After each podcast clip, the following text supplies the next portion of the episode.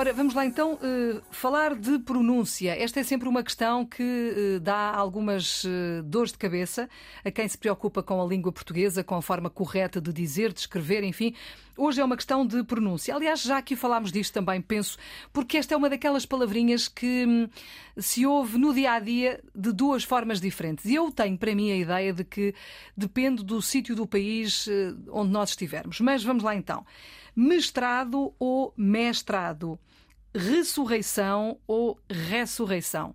É, esta é uma dúvida que também chegou através do nosso número de WhatsApp, já agora recordo, o 912120501. Ó oh, Sandra, o que é que tu tens a dizer sobre isto? Ora bem, Filomena, agradecemos, eu gosto sempre de agradecer aos nossos ouvintes pela sua fidelidade, por, por nos seguirem.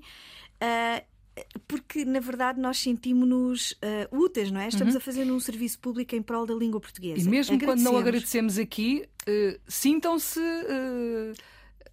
Como é que se diz?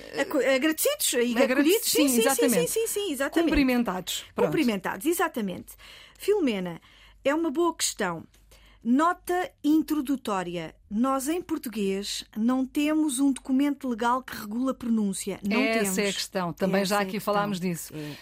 Então, um dia escrita... desses vamos ter que fazer qualquer coisa. Temos de fazer um é abaixo assinado, exatamente, um, sei lá, uma petição qualquer, Ora bem, uma recolha de, de, assinaturas, não sei, seja o que for. Exatamente, concordo, concordo inteiramente. A escrita tem, a escrita tem um documento legal que é o acordo ortográfico. A pronúncia não tem. Ah, não tem? Então como é que nós sabemos? Ora, os linguistas, que são as pessoas que estudam a língua, especificamente os especialistas em história da língua portuguesa, em clássicas, sabem a pronúncia correta da palavra porque conhecem a origem da palavra. A etimologia. Por exemplo, ó, a etimologia. A etimologia significa origem da palavra. Por exemplo, porque é que a palavra intoxicação se pronuncia com este som que se? Eu tenho a letra X.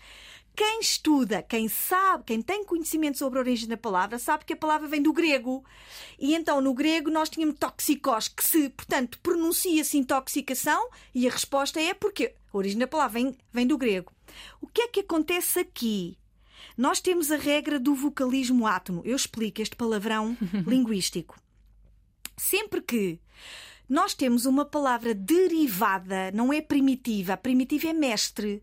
Uhum. E a palavra primitiva mestre tem o E aberto. A regra do vocalismo átomo diz-nos o seguinte: quando há um acrescento de elementos, a vogal baixa, baixa. um tom como na música. Sexto, cestinho. O E passou a E. Ou seja, o que estás a dizer é que o mestre passa a mestrado. Exatamente, exatamente. E já faço aqui um remate com os dialetos, não é? Em bom rigor, o E deve fechar.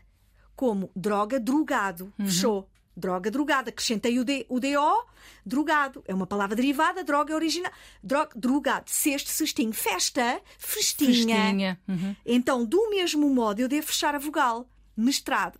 Agora, água mole em pedra dura, o que é que acontece?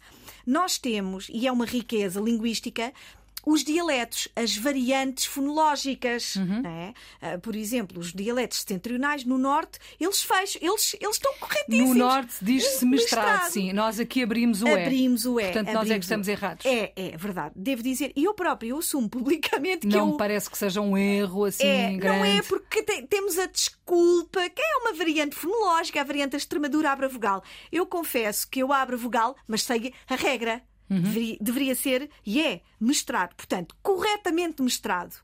Quem diz mestrado está a pronunciar lindamente. E então, e em relação à outra palavra? Ressurreição, porque é uma palavra aguda, o acento tónico está no ão. Ressurreição, ressurreição.